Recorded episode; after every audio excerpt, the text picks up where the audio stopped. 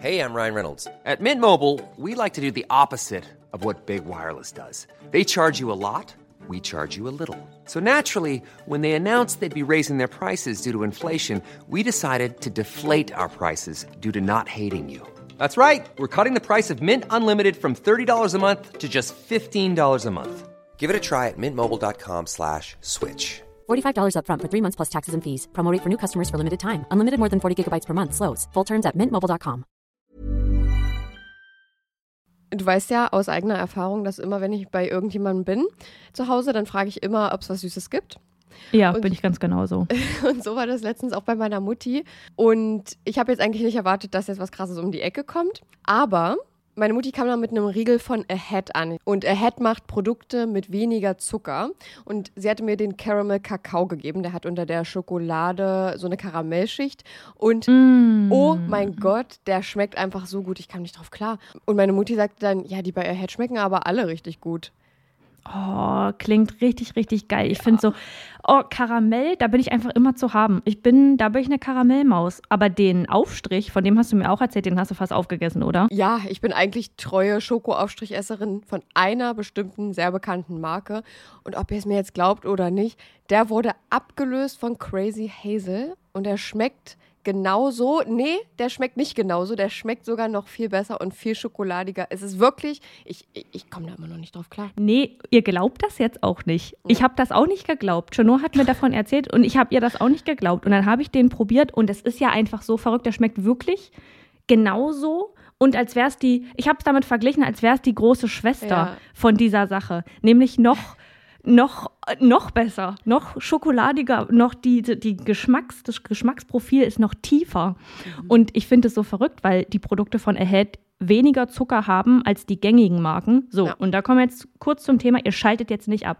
Wir sind Selfcare-Mäuse und die versuchen ihren Körper zu verstehen. Und da geht es auch ein bisschen um Ernährung. Ich als Ernährungssportmaus, die jetzt angefangen hat, ein bisschen laufen zu gehen, musste mit 25 Jahren, so lange hat es gedauert, lernen, dass es nicht immer um Schwarz und Weiß in der Ernährung geht. Es geht nicht um den bösen Zucker und auf der anderen Seite das tolle Gemüse, sondern es geht um Balance. Man muss eine Balance finden, um damit glücklich zu sein und um das auch auf Dauer durchziehen zu können. In gängigen Produkten sind nämlich zum Beispiel 50 Prozent, sehr, sehr häufig 50 Prozent leere Kalorien, also wirklich einfach nur raffinierter Zucker, um das Produkt zu füllen und dich davon in Anführungsstrichen abhängig zu machen. Ahead hatte davon aber auch genug und hat gesagt, nee, komm, wir füllen die 50 Prozent mit guten Dingen, damit die auch irgendwas mit sich bringen. Und da geht es jetzt um Ballaststoffe. Und wer davon noch nicht gehört hat, Ballaststoffe sind die kleinen Helfer, die in eurem Darm auch dafür sorgen, dass da alles ordentlich läuft, neben guten Bakterien.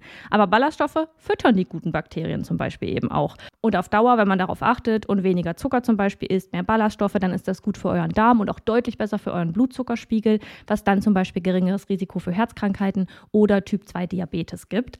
Und jetzt Ernährungsstunde beendet, wir kommen zu den nicen Dingen. Ihr müsst es einfach mal selber ausprobieren, Leute. Wir können jetzt hier so viel erklären, wie wir wollen, aber eure kleinen Geschmacksknospen da auf der Zunge, die müssen es selbst mal erleben. Und mit unserem Code CRIME bekommt ihr auch noch 10% Rabatt. Der Link ist auch nochmal in der Episodenbeschreibung. Und happy snacking.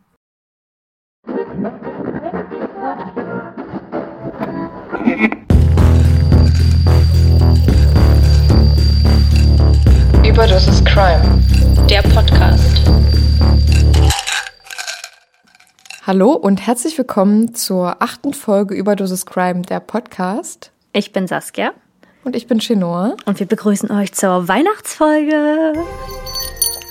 Und jetzt kommt We wish you a Merry Christmas. We wish you a Merry Das ist unser neues, ist unser neues Weihnachtsintro, by the way. Jedes Jahr kommt es jetzt. Ja. Oh mein Gott. So als hätten wir schon nicht. geplant, dass wir das die nächsten zehn Jahre machen. Naja. Meinetwegen. Ihr werdet uns nicht mehr los.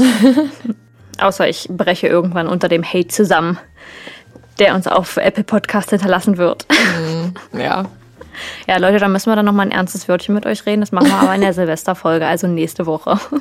Naja, so ernst ist das Wörtchen auch nicht. Wir haben heute die Weihnachtsfolge. Wir haben ja gesagt, wir machen ein bisschen was Weihnachtliches. Ähm, aber das Lebkuchenhaus wird es dieses Jahr leider nicht werden aufgrund von Corona, haben wir ja schon angesprochen. Aber ich denke, ein bisschen was Weihnachtliches haben wir uns trotzdem überlegt. Und wir wollen euch heute ein bisschen unterhalten, aber wollen wir vielleicht zuerst das Verbrechensalphabet machen?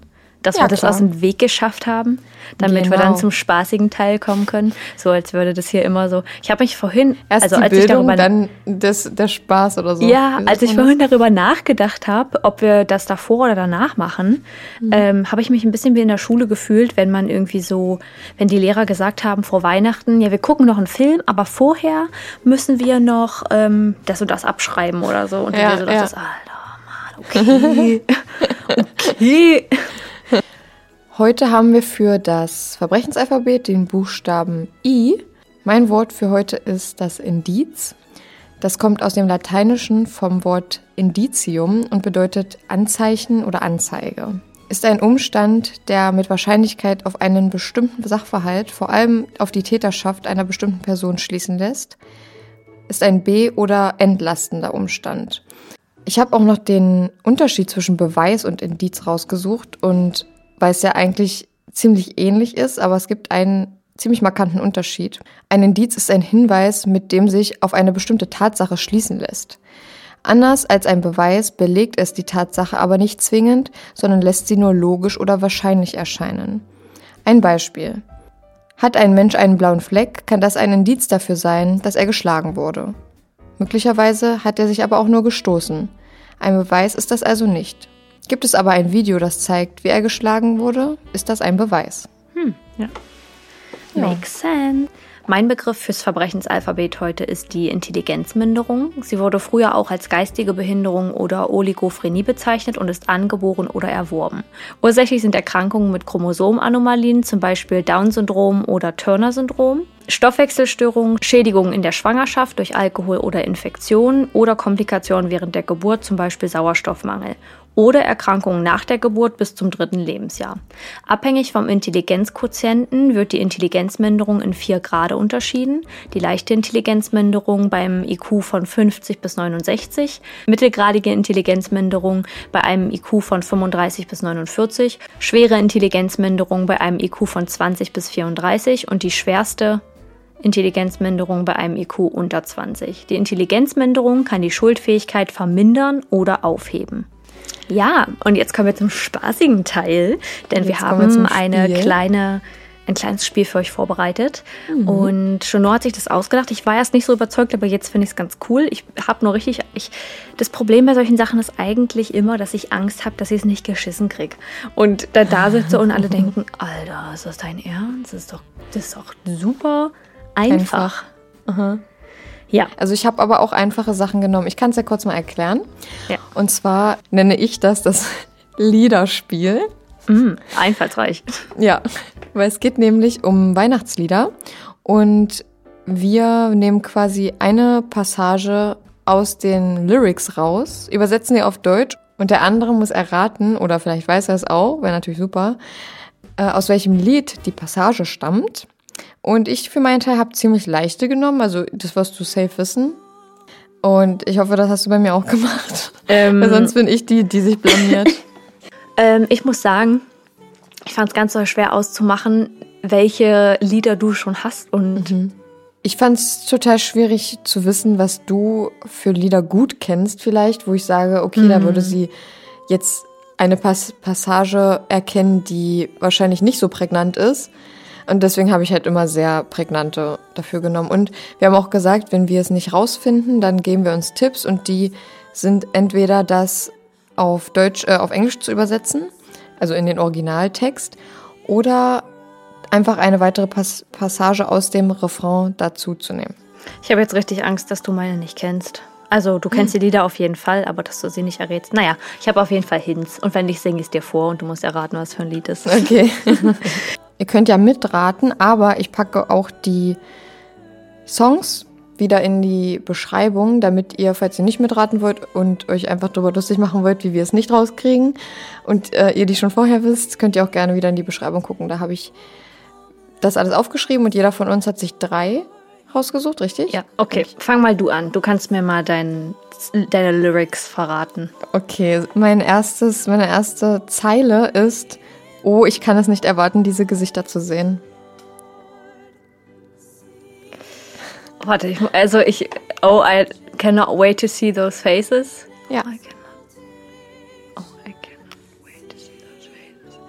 Fuck. Also Direkt am Anfang des Songs. Direkt die erste Zeile, oder was? Nee, so. aber direkt, also in der ersten Strophe auf jeden Fall. Wait to see those faces. Oh, es, es liegt mir auf der Zunge. I cannot wait to see those faces. Ich hätte jetzt wirklich gedacht, dass das einfach ist. Das ist, also ich kenne das, aber ich muss jetzt erstmal in meinem Kopf herausfinden, welches Lied. Das ist Oh, auf I jeden Fall mein Lieblingsweihnachtslied. Klingel mal. Soll ich dir einen krassen Tipp geben, also den Refrain Ja. geben? Ja, aber du kannst mir auch nur eine Zeile daraus geben. Ja, Ja, dann mach. hast du es halt schon. Nach Hause fahren für Weihnachten. I'm driving home for Christmas.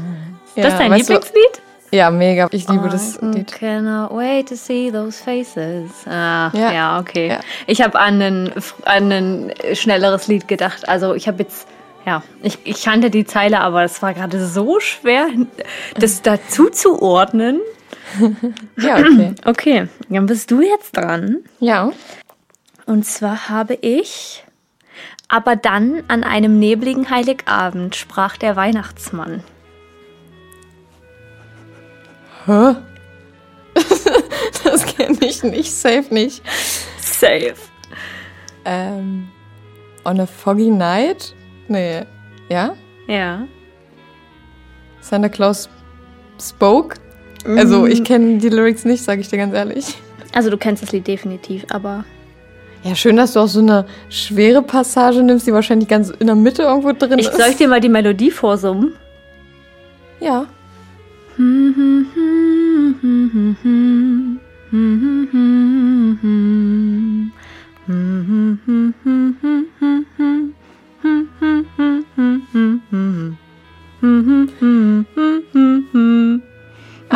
Rudolph the Red-Nosed Reindeer. Richtig? Ja. Das war dieses Then one foggy Christmas Eve Santa came to say Ah, okay, krass. Ja, aber das Lied, also das könnte ich jetzt niemals auswendig singen oder so. So Nee? wie Chris Rea Driving Home for Christmas. Echt? Ich könnte dein Lied nicht auswendig. Das ist Echt? nämlich das Problem. Ich weiß ganz Genau. genau, dass wir bei solchen Sachen auch immer unterschiedliche Geschmäcker haben oder beziehungsweise, äh, ich finde jetzt dein Jeder. Lied nicht kacke, aber dass wir Von bei Lied so. bei Chanor und mir ist es immer so, dass wir das andere ganz gut finden, aber das definitiv nicht auswendig könnten oder so oder Ja. dass da nicht so into it sind wie der andere. Ja, also ich weiß, dass du mein zweites wahrscheinlich schon auswendig können wirst. Okay. Soll ich es mal droppen direkt? Drop mal. Schmeiß den Ofen an und ran. Das ist jetzt aber nicht Englisch. Oder? Vielleicht. Vielleicht. Haben wir gesagt, dass es Englisch sein muss? In der Weihnachtsbäckerei. Das ist super einfach. Ja, ist wirklich einfach. Ich jetzt, ich mache mal mein einfaches noch und dann kann ich noch das Schwere machen. Dann das ist dann erhöhte, ähm, ich weiß nicht, ob ja, erhöhter Schwierigkeitsgrad. Ich weiß nicht, ob du das dann kennst. Warte. Die beste Zeit des Jahres ruft mich nach Hause. Die beste Zeit des Jahres und ich will nicht allein sein. Sarah Connor? Ja. Aber ich weiß nicht, wie das Lied heißt. Best, ti best, best Time of the... Nee. Also es heißt Best Side of Life. Ah ja, Best Side. Oh ja, The ich mag das Lied Life, voll. ja. No matter mag ich voll. Okay, dann habe ich, ich habe schon wieder was super Einfaches. Wirst du auch kennen. Mhm. Das Wetter draußen ist furchtbar. The weather outside is frightful. The weather outside is frightful. Ja. But the fire is so delightful. Ja. Ja, und wie Okay. heißt das Lied? Äh, let snow. Ja, und von wem weißt du es auch? Äh, let snow. Nee. Von Frank Sinatra. Ah, mh, oh, peinlich. Okay, dann sag mir mal noch dein schwieriges. Oh, du lachst schon so. Weihnachten ist da, es bringt gute Laune, zu jung und alt, sanft und schroff. Samt und schroff. Hm. Okay, sag noch mal kurz den Anfang. Weihnachten ist da, es bringt gute Laune, Zu jung und alt, sanft und schroff. Ich weiß ehrlich gesagt nicht, ob ich es erraten würde. Ähm, Wonderful Dream? Nee. Ähm, Das, das ist übrigens mein liebstes Weihnachtslied. Aller, Okay. allerliebstes. okay, warte. Sag mir mal den ersten kurzen Teil bitte. Weihnachten ist da, es bringt gute Laune. Also Christmas is here. It brings joy. Nee, joy ist richtig? Mm, To the Bring world. ist richtig, Joy äh, ein anderes Wort. brings Christmas Cheer. Cheer. Bringing good cheer. Das kenne ich bestimmt nicht. Doch. Bringing good cheer. Wie geht's weiter? Soll ich den auf Englisch lesen oder auf Deutsch nochmal äh, sagen? Ähm, auf Deutsch den letzten Teil nochmal. Zu jung und alt, sanft und schroff. To old and young. To Andersrum? the old and to Anders- the young. To the to young and old. Ja. To Und das sind, ja, sanft. Das sind jetzt zwei Wörter, die hat man nicht im allgemeinen Sprachgebrauch, würde ich sagen. Meek and the bold. Christmas is here. It brings the cheer. Bringing, ja? bringing good cheer. To Bringing young and cheer. old, meek and the bold. Meek. Äh. Kein Plan. Hast du eine Melodie? Hm. Soll ich mal machen? Aber ich kann auch noch den, ich habe noch eine, eine Hilfestellung. Ja, sag. Ding dong, ding dong. Das ist ihr Lied, mit freudigem Klingen alle singen. Scheint es, als hört man Worte der guten Laune von überall die Luft erfüllen. Hauptsächlich an dem Ding dong. Ding dong kann sich festhalten. Ja. Es wurde ganz ganz, ich meine, das ist ja bei jedem Weihnachtslied so, aber es wurde schon ganz, ganz oft ähm, gecovert.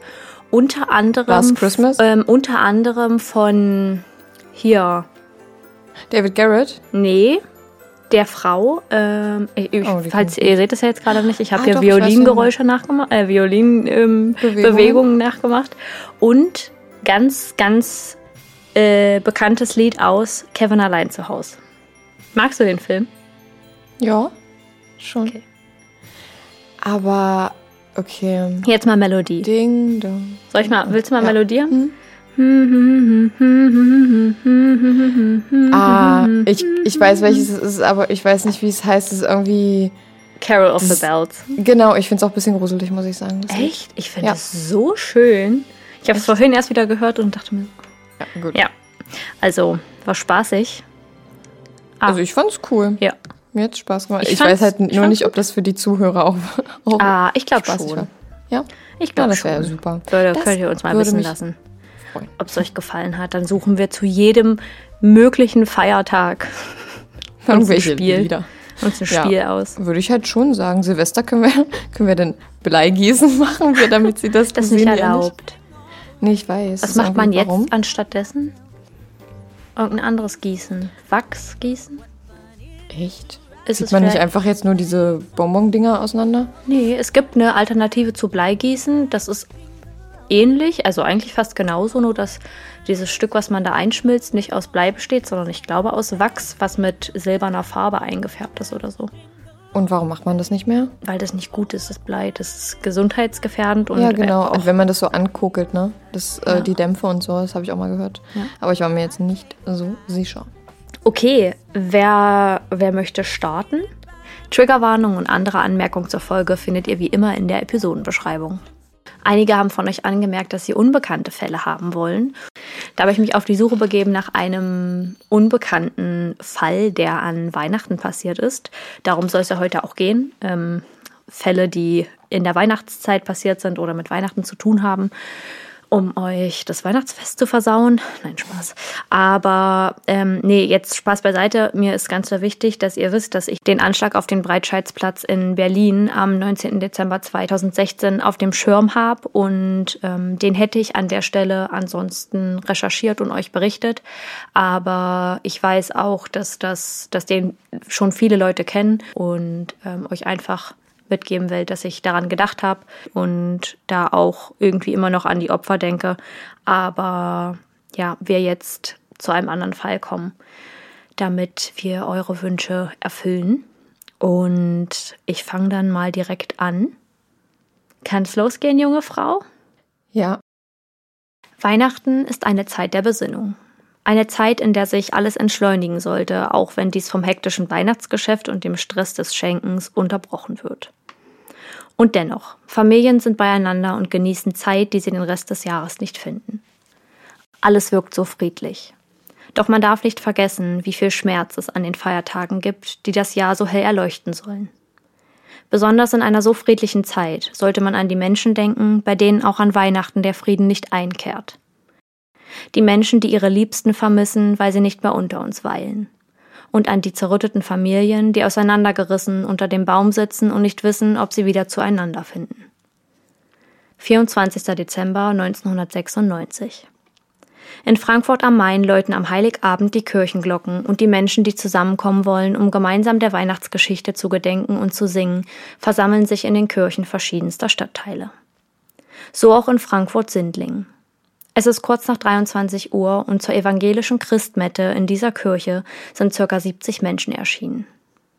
Die 49-jährige Erika J. betritt die Kirche als eine der letzten, die sich an diesem kalten, stillen Abend zum Gottesdienst gesellen wollen.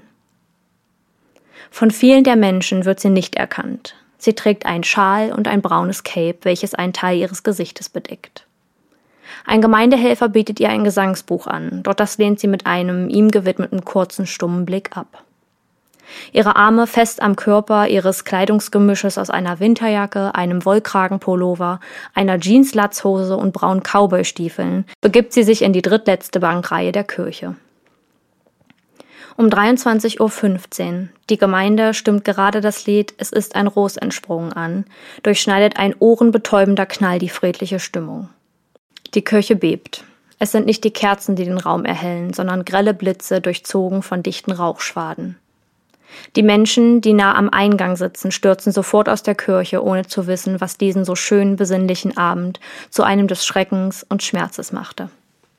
Auf dem Boden der Kirche liegen zerfetzte Kleidungsstücke und zerschlagene Brillen. Doch viel schlimmer sind die Decken und Wände. Blut- und Gewebefetzen kleben an ihnen. Während des Knalls flogen Knochensplitter durch den Raum. Einige Kirchenbänke, die aus massivem Holz sind, wurden zerschmettert. Die blauen Blätter der Gesangsbücher schweben träge zu Boden, dazwischen Splitter verschiedenster Materialien. Unter Erikas warmer Winterjacke explodierten zwei Handgranaten osteuropäischer Bauart. Während der Explosion sitzt sie nach vorne gebeugt in der Kirchenbank, in der Hoffnung, die Menschen um sich herum davor zu schützen. Doch für zwei weitere Menschen kommt jede Hilfe zu spät. Zwei Schwestern, 59 und 61, werden von der Explosion ebenfalls in Stücke gerissen und ihre Leben frühzeitig beendet. 13 Verletzte, davon 10 Schwerverletzte, schleppen sich, sofern dies noch möglich ist, teilweise blutüberströmt aus der Kirche. Darunter ein zwölfjähriges Mädchen mit ihrer Mutter. Zum Glück kann beiden geholfen und nachfolgende Schäden verhindert werden. Kurz darauf treffen Polizei und Krankenwagen ein.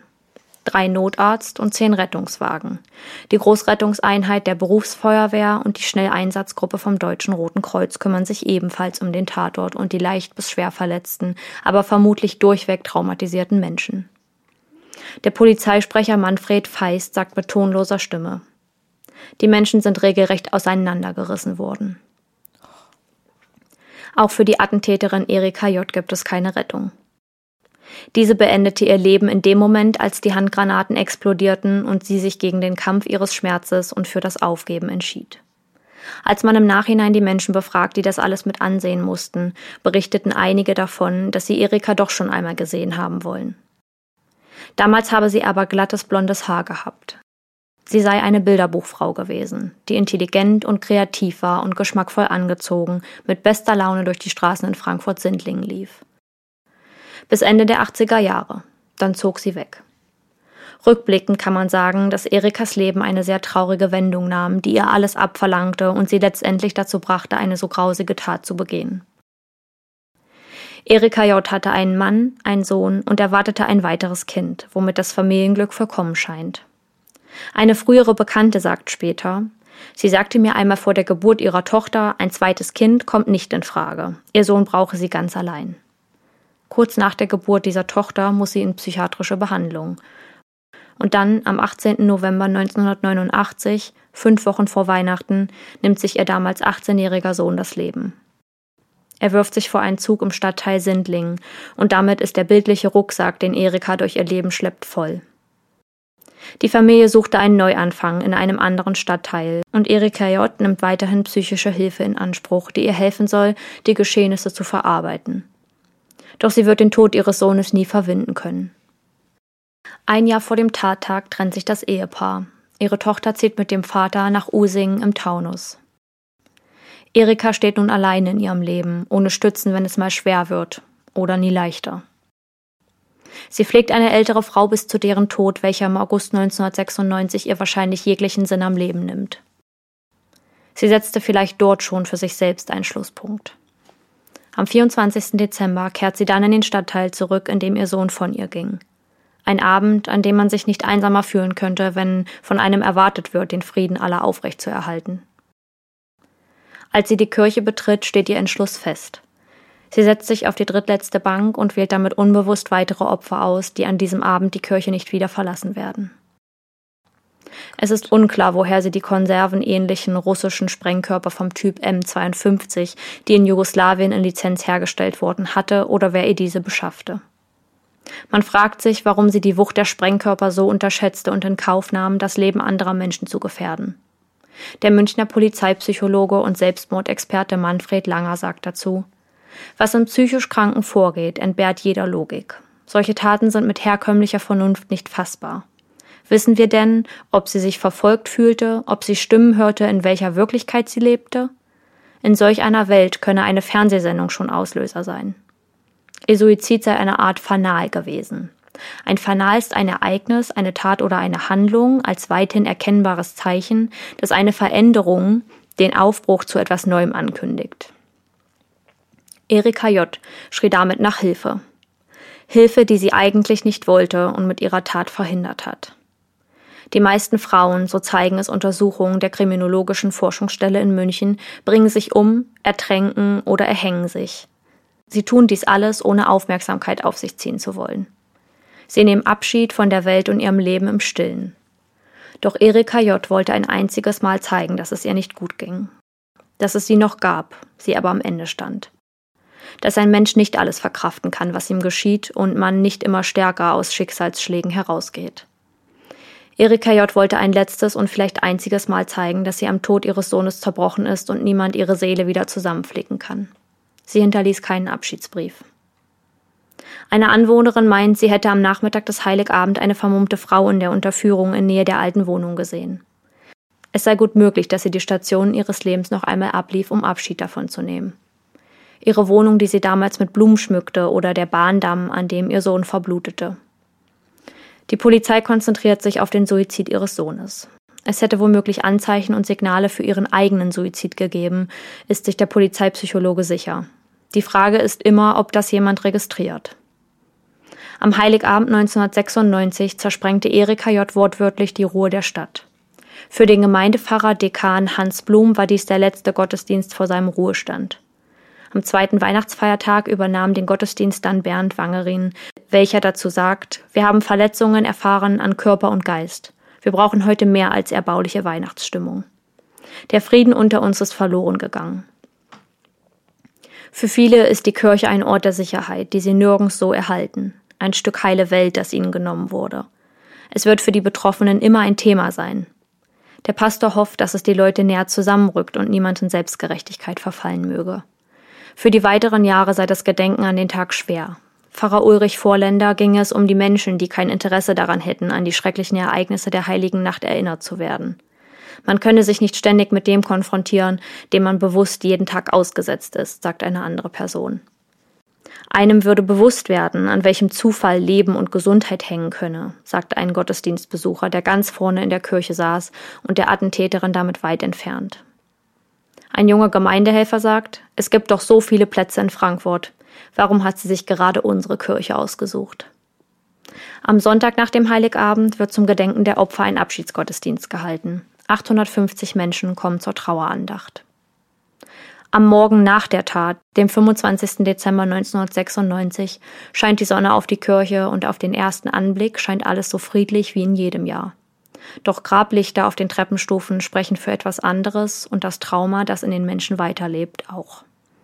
ich möchte hier nochmal kurz sagen, ähm, wenn es euch da draußen, jemand, der hier zuhört, nicht gut gehen sollte, ähm, gibt es die Telefonseelsorge. Das ist die 0800 111 0111 oder die 0800 111 0222. Und da könnt ihr euch immer melden, wenn ihr das Gefühl habt, irgendwas stimmt bei euch nicht oder mal jemanden zum Reden braucht. Oh, das hast du schön gesagt. Ah. Ähm, ich fand den Fall gerade so krass, dass ich wirklich bestimmt eine Minute mit offenem Mund hier saß und mir einfach dachte, also so viele Menschen mit sich in den Tod zu reißen, das ist schon, schon doll. Und ich finde, also wie viele sind dabei gestorben bei dem? Zwei ja. Menschen zu, drei Menschen zu viel, die dabei umgekommen sind, ja. aber zwei unschuldige Menschen. Ja. Ähm, und es ist, der Fall hat mich auch, also ich muss sagen, beim Recherchieren hat er mich noch nicht so traurig gemacht, aber als ich gerade gelesen habe, lag es mir doch ganz schön schwer auf dem Magen, weil ich dann nochmal, ich weiß nicht, ich freue mich so auf Weihnachten und auf die Vorweihnachtszeit und dass es so mhm. friedlich ist und man mit der Familie zusammen ist und dann gibt es Menschen da draußen, die haben einfach niemanden und denen passiert sowas und das ist ja nicht der Einzelfall, also es ist ja kein Einzelfall. Auch häusliche Gewalt, die den, an den Feiertagen zunimmt, weil man einfach viel dichter aufeinander sitzt. Ja. Und das ist mir gerade nochmal so bewusst geworden, als ich das gelesen habe. Was mir aufgefallen ist, während du gelesen hast, ist, dass es ziemlich uncharakteristisch ist für Frauen, sich auf diese Weise das Leben zu nehmen, ja. weil Profiler haben ja mal erforscht, dass Frauen eher einen Weg wählen, wie du ihn schon beschrieben hast, ja. als äh, was hast du gesagt? Ertrinken, ertränken, ertränken oder erhängen. Oder, genau. oder Pillen sich, ja. nehmen oder genau. Das, äh, weil Frauen ich glaube, das wurde damit begründet, weil Frauen kein, keine Umstände machen wollen, ähm, wenn sie gehen. Und ich meine, das ist natürlich, das ist jetzt nur eine, eine Charakteristik. Das ist ja jetzt nichts, was, wo man jetzt sagt, was man ja auch an diesem Fall sehr gut sieht, dass es halt nicht immer so ist. Ja. Und dass man da auch nicht immer sofort drauf schließen kann. Aber es ist in den meisten Fällen so. Ja, Und, so das äh, Bild, was die Frauen ähm, selber vermittelt bekommen und dass sie niemandem zur Last fallen wollen, vor allem auch wenn sie vielleicht Familien haben oder genau.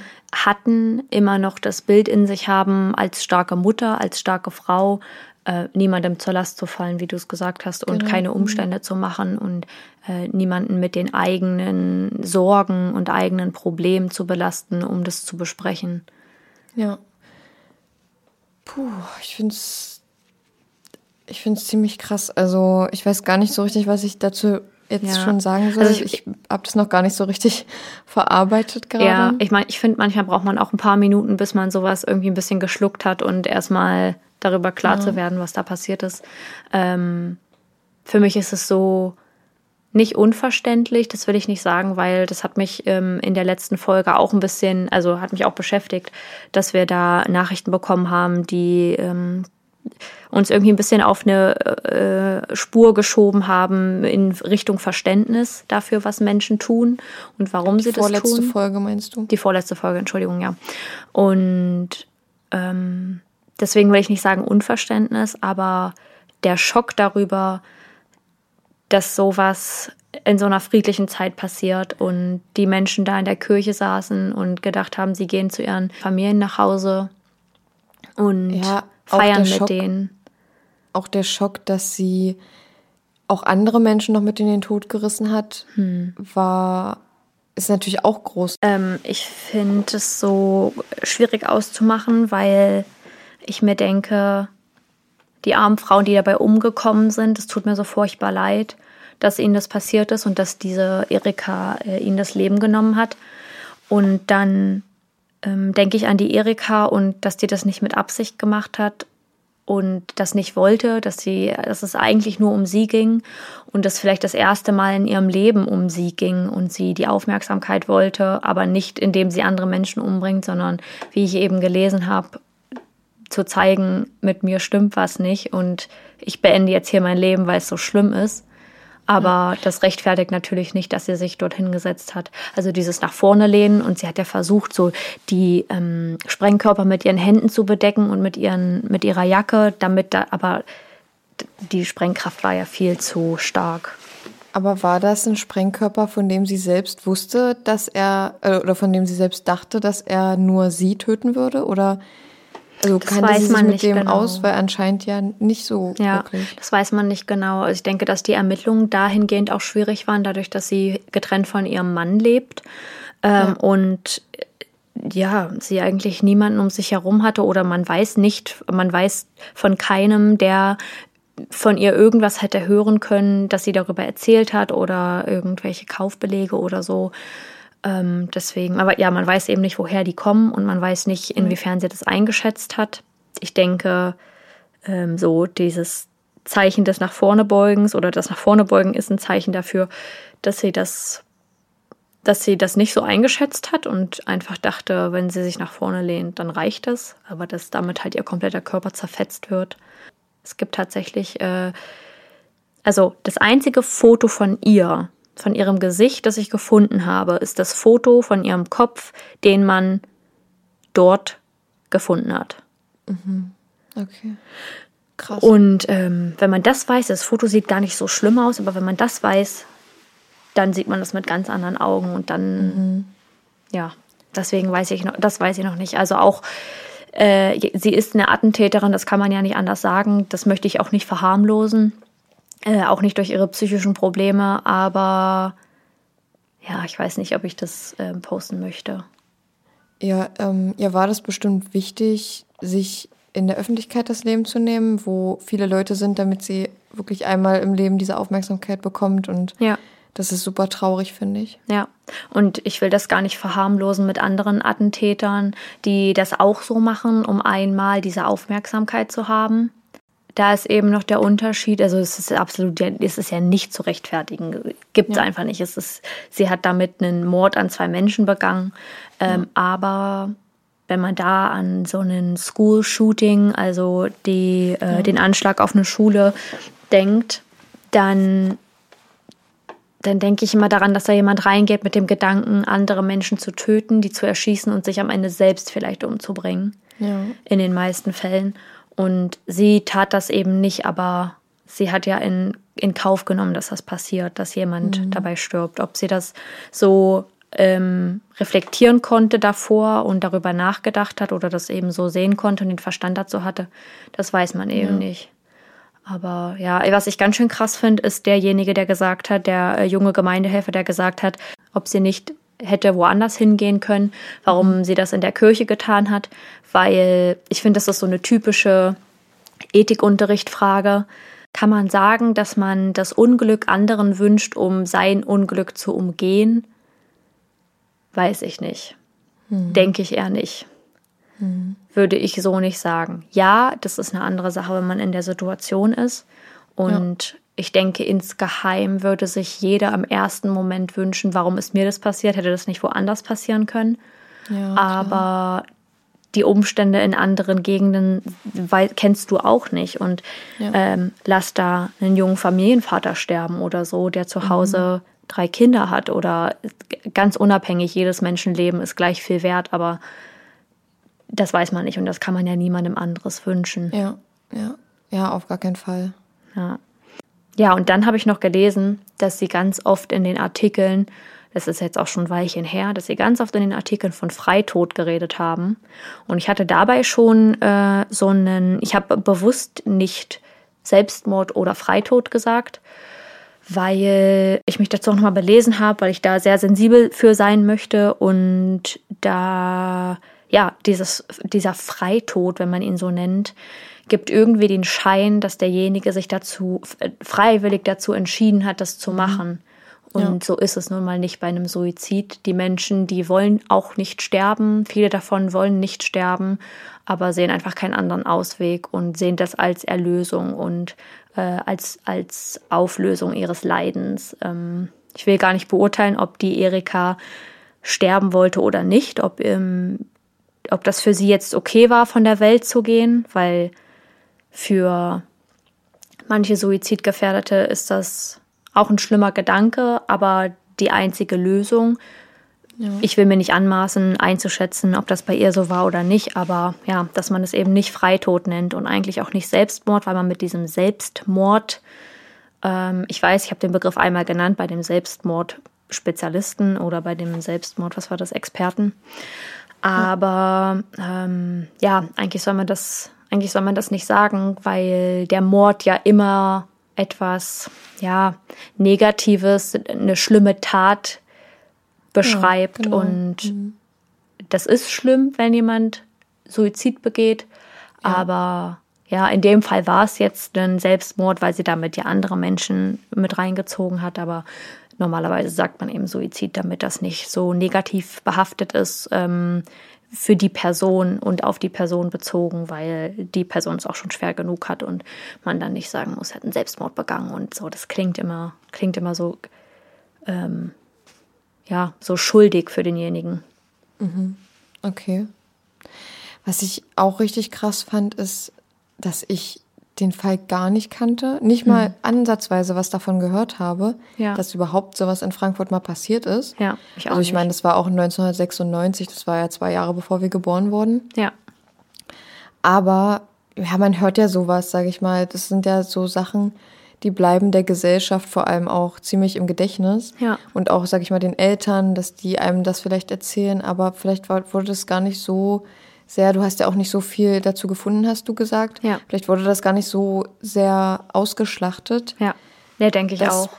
Ja, und ich, fand das, ähm, also das mu muss ja, alle, die zu dieser Zeit gelebt haben, also außer man ist jetzt halt ein sehr kleines Kind gewesen, haben bestimmt das gehört. Also wenn ihr ein bisschen älter seid als wir, könnt ihr uns ja gerne mal schreiben, ob ihr davon gehört habt, weil ich fand das, also ich war gerade sehr geschockt, als Saskia das auch so genau beschrieben hat, wie der Tatort aussah, wo ich mir dachte, das ist ja schon, das ist ja schon ein sehr prägnantes Ereignis für Deutschland auch eigentlich Ja. gewesen. Ich finde das, finde es krass, dass ich das nicht wusste einfach oder dass es auch bestimmt viele von euch nicht wussten, die so ähnlich alt sind wie wir. Ja.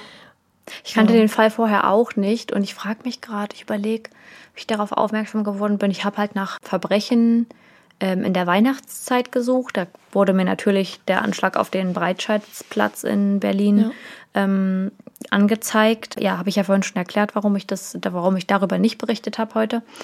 Und dann war relativ schnell der Fall klar und da gab es nicht viele Berichte drüber. Also es waren ganz oft ähnliche Quellen, ähm, die ähnliches beschrieben haben. Und es war so komisch beim Schreiben. Ich schla also wir schreiben ja dann immer Fließtexte dazu, damit es für euch einfach angenehmer ist zu hören. Wir haben auch schon mal überlegt, es frei zu sprechen. Aber Ist auch ich, für uns nicht so ganz einfach. ja, total. Wir müssen uns, haben wir am Anfang, glaube ich, auch schon einmal gesagt, dass wir uns auf so vieles konzentrieren müssen und da ist das Vorlesen am einfachsten. Ich finde persönlich, also mir gefällt das Vorlesen besser als das Freisprechen, weil ich mich wie in einem Hörbuch fühle und demjenigen lieber zuhöre, aber ist ja auch komplett egal. Naja, auf jeden Ja, Fall. persönliche Präferenzen. Genau.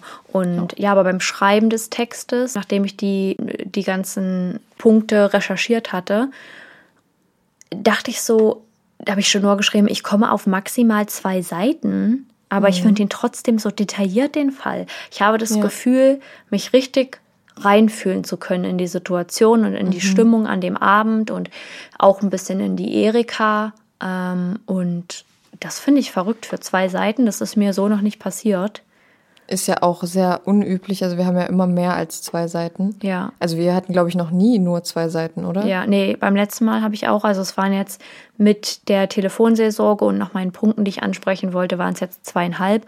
Aber beim letzten Mal waren es auch fast drei, glaube ich. Da hatte ich ja auch einen kürzeren Fall beim vorletzten Mal. Und da waren es aber auch fast drei Seiten. Also das war jetzt der kürzeste Fall, aber ich finde trotzdem traurig zu hören und hat man sich so richtig dabei gefühlt. Ja, Ja. auf jeden Fall. ja, es ist eine ganz schlimme Krass. Sache und Ja. genau, ich will noch einmal sagen, wenn ihr irgendwelche Probleme habt oder jemanden zum Reden braucht, ich weiß nicht, ob ich uns anbieten kann, weil das immer eine große Verantwortung ist, aber wenn ihr wirklich mal jemanden zum Reden braucht, könnt ihr uns auch gerne immer schreiben. Ja. Und genau, ansonsten gibt es die Telefonseelsorge. Wenn ihr irgendwelche Fragen habt.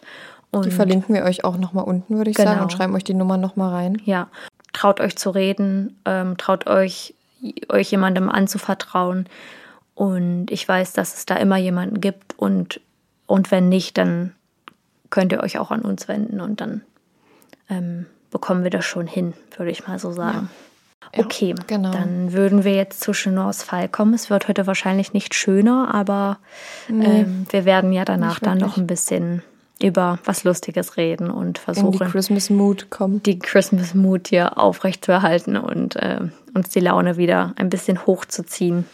Ja. aber über sowas muss man halt auch reden. Ne? Das darf man nicht vergessen, dass Ja. es sowas eben auch gibt. Es gibt nicht nur Menschen, denen es gut geht an Weihnachten, die Ja. mit ihrer, wie du auch schon gesagt hast, mit ihrer Familie zusammen sind und das Weihnachtsfest genießen und der Meinung sind, das Weihnachtsfest ist ein Fest der Liebe, sondern es gibt auch viele Menschen, die gerade in, an solchen Tagen, Ja. an denen es ihnen noch schlechter geht. Total. Als, Ich glaube, man darf auch nicht die Menschen vergessen, die niemanden um sich herum haben und die dazu kein warmes Zuhause haben. Ähm, ich wollte da noch dazu sagen, gerade jetzt, wo wir so in die kältere Jahreszeit kommen, ähm, ihr müsst mal im Internet schauen für eure Stadt. Ich meine, jetzt befindet man sich eh nicht so viel draußen, aber es gibt eine Hotline für den Kältebus. Und wenn ihr in eurer Stadt mal jemanden seht, der auf der Straße schläft, wenn es so kalt ist, dann könnt ihr den rufen und die kümmern sich dann um die Menschen ähm, und geben ihnen für die Nacht einen, eine warme, einen warmen Platz und was zu essen. Und ja, das ist ganz sehr wichtig, dass ihr da auch ein bisschen Bewusstsein für habt, weil wir haben es alle Ja. gut. Wir sitzen alle in unseren warmen Wohnungen oder Häusern und ähm, können jederzeit oft, wie gut es uns geht. ja, können jederzeit die Heizung hochdrehen und ja, wie schon sagt, wir vergessen oft, wie gut es uns geht und ähm, dass man ja auch ein bisschen an andere Menschen denken muss und das ist gerade zu Weihnachten finde ich sehr wichtig. Gut, dann leg mal los, meine Liebe. Setz dich mal ganz entspannt hin. Schnur braucht immer eine, weil Schnur ist wie eine Blockade im Gehirn, wenn ihre Ja. Position nicht äh, entspannt genug ist. Ist echt so, ne? Das hatten wir ähm, schon einmal, Ja. wo ich so Atemnot auf einmal so ein bisschen hatte. Weißt du das noch? Ja, In einer Folge das war irgendwie die mal so. dritte oder vierte Folge oder Ja, so. genau. Und da war ich so außer Puste, obwohl ich gar nichts gemacht habe. Ich saß, ich saß ganz normal auf dem Stuhl. Und dann hatte ich das in der letzten Folge. Bei meinem Fall über Rachel Barber hatte ich das auch, dass ich mich tausendmal verlesen habe wegen den Namen. Ich hoffe, dass, es heute, dass ich heute einen besseren Lesetag habe. Ja. Wenn, dann ihr hört es ja sowieso nicht. Aber die Triggerwarnung, die ich noch aussprechen will vorher, ist, hier geht es auch um Morde an Kindern, an sehr kleinen Kindern. Und das wollte ich vorher als Triggerwarnung nochmal ansprechen, weil das Thema ja ziemlich weit unter die Haut geht und auch für junge Eltern ziemlich triggernd sein könnte. Vor allem, wir wissen ja auch, dass wir auch ältere Zuhörer haben, die also die auch viel älter als wir sind. Und deswegen wollte ich das einfach nochmal dazu gesagt haben. Es ist nämlich sehr grausam und ja, Ja, also alle Triggerwarnungen, alle Triggerwarnungen, die wir hier aussprechen, sind natürlich dazu da, dass ihr ähm, wisst, worum es geht und bei Themen, die ihr nicht abkönnt oder die ihr nicht gut verdauen könnt, ähm, die dann nicht zu hören. Aber ich finde auch, vor allem wenn es um Kinder geht, ist das immer noch mal eine andere Geschichte und so, weil Kinder einfach so verdammt unschuldig sind und und hilflos. und hilflos. Und ich habe jetzt gerade ganz schön Angst, um ehrlich zu sein. naja, wir lockern es am Ende nochmal ein bisschen Alles auf. klar. Gehen wir, geht ihr und gehen auch wir mit einem positiven Gefühl, denke ich mal, aus der Folge. Das- wir haben ja auch ja. noch unsere Favoriten. Ja. Und, ja. 2007, Carnation, Washington. Carnation ist eine kleine ländliche Stadt mit nur ca. 25.000 Einwohnern. Es ist der Tag nach Weihnachten, der 26. Dezember. Judith Anderson wird bei der Arbeit erwartet. Die 61-Jährige ist bei der United States Post Office als Postbotin angestellt. Judys Freundin und Kollegin Linda Thiel hatte Judy zuletzt am 23. Dezember gesehen, als sie ein frohes Fest wünschte und sie umarmte. Bis nach Weihnachten, sagte Linda zu Judy, weil sie bereits wusste, dass die beiden am 26.12. für die gleiche Schicht eingeteilt sind. Als Judy bis 7.45 Uhr immer noch nicht auf der Arbeit ist, beginnt sich Linda Sorgen zu machen. Sie steht von ihrem Arbeitsplatz auf und macht sich auf den Weg, um nach Judy zu sehen. Judys Haus steht auf einem großen, bewaldeten Grundstück. Sie lebt schon 30 Jahre mit ihrem Mann Wayne, der als Ingenieur für Boeing arbeitet, in diesem Haus. Linda wird noch skeptischer, als sie klingelt und ruft und niemand reagiert. Sie sieht, dass die Tür offen steht.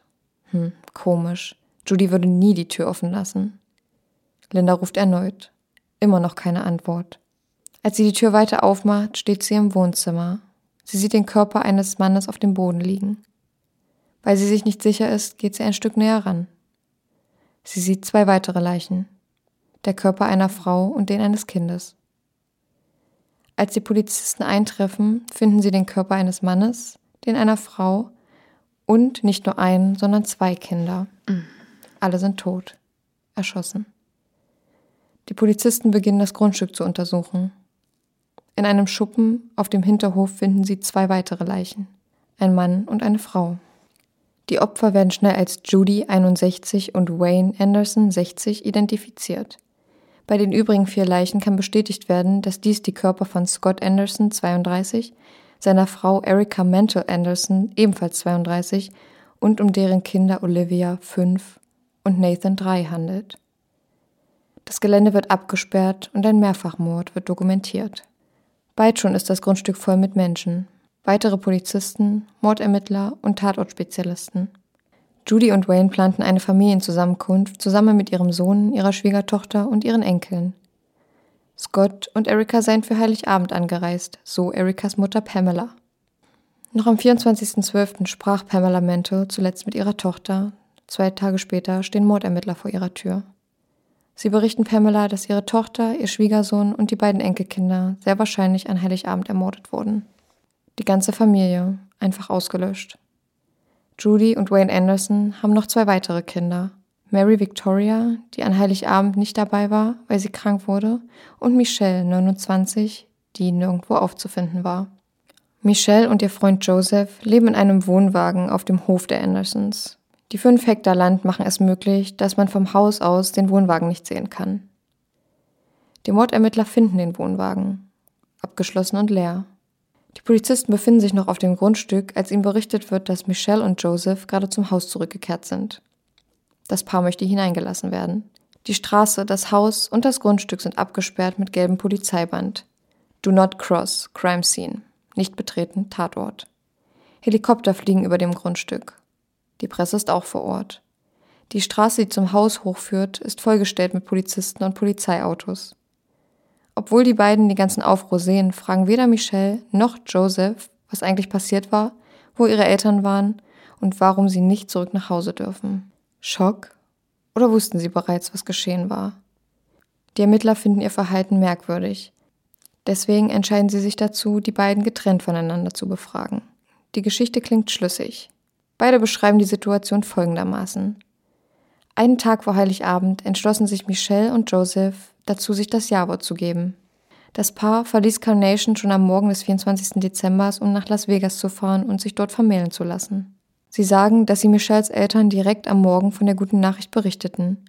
Judy und Wayne seien sehr erfreut über diese Nachricht gewesen, aber auch etwas enttäuscht, dass ihre Tochter an Heiligabend nicht bei ihnen sei. Das sei das letzte Mal gewesen, dass sie Judy und Wayne sahen. Als die Ermittler nach den Hochzeitsunterlagen fragen, ändert Michelle ihre Geschichte. Sie hätten sich verfahren und seien nie dort angekommen. Stattdessen drehten sie um und fuhren, ohne geheiratet zu haben, nach Carnation zurück. Die Ermittler fragen Michelle, was sie dachte, weswegen die Behörden dort sind. Das ist der Moment, in dem ihre Fassade bricht. Es ist nicht Joes Schuld. Es ist alles meine Schuld. Schon als ich geschossen hatte, fühlte ich mich so schlecht. Was habe ich getan? Ich bin ein Monster. Es wurde schon früh dunkel am Abend des 24. Dezembers.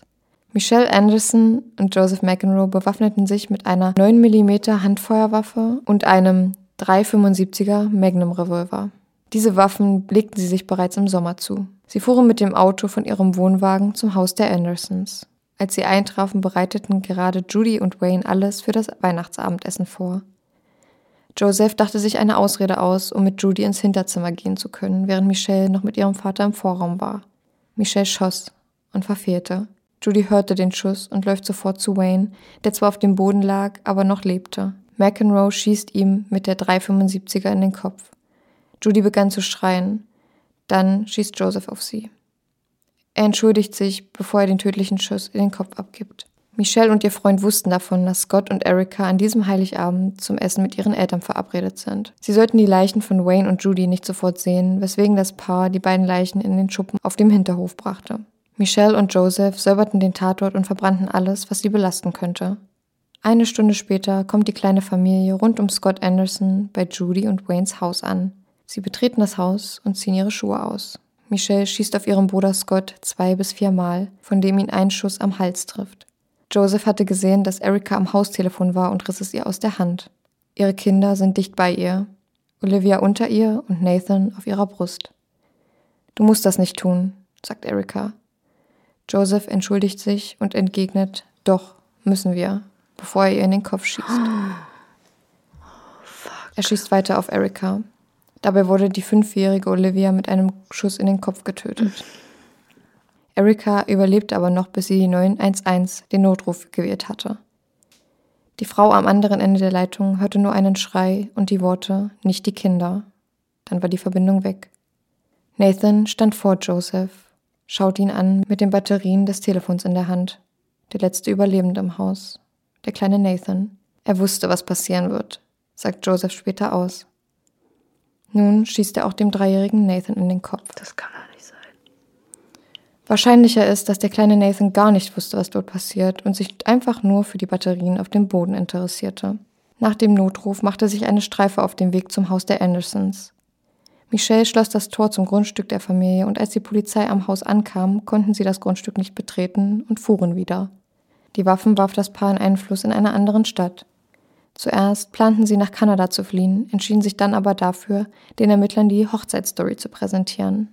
Als die Ermittler Michelle fragen, wieso die Kinder sterben mussten, entgegnet diese, dass die Kinder für ihr Leben lang Angst haben würden, nachdem sie sahen, was mit ihren Eltern geschah.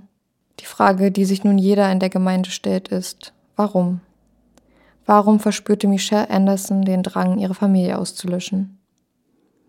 Sie erzählt den Ermittlern, dass sie keine Lust mehr hatte, von allen mit Füßen getreten zu werden und dass ihr Bruder ihr 40.000 Dollar schuldete, die er, eh nie zurückzahlen würde. Dazu kam, dass ihre Eltern anfingen, von Michelle und Joseph Miete zu verlangen dafür, dass ihr Wohnwagen weiterhin auf dem Grundstück der beiden stehen bleiben durfte. Wow. Den Ermittlern wird schnell klar, das Verbrechen ist durch Geld motiviert. Michelle offenbart den Ermittlern, dass sie zwei Wochen vor dem Mord sich dazu entschied, ihre Familie zu töten. Sie fragte Joseph, ob er ihr dabei helfen würde. Michelles und Josephs Geständnis dauert fast zwei Stunden. Sie beschreiben ganz genau, wer wen wann getötet hatte. Michelle Anderson und Joseph McEnroe werden festgenommen. Obwohl Michelle Anderson und Joseph McEnroe die sechs Morde gestehen, zieht sich der Prozess über Jahre.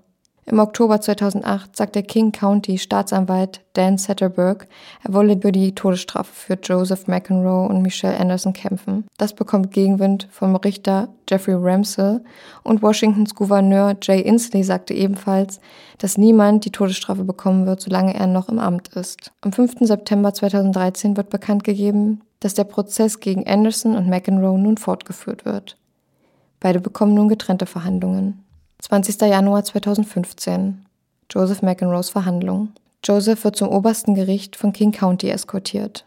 Während Staatsanwalt Scott O'Toole auf die Todesstrafe drängt, argumentiert Josephs Verteidigung damit, dass er psychisch krank sei und zum Mord der Familie gezwungen wurde. Die Jury befindet Joseph McEnroe für alle sechs Morde ersten Grades für schuldig.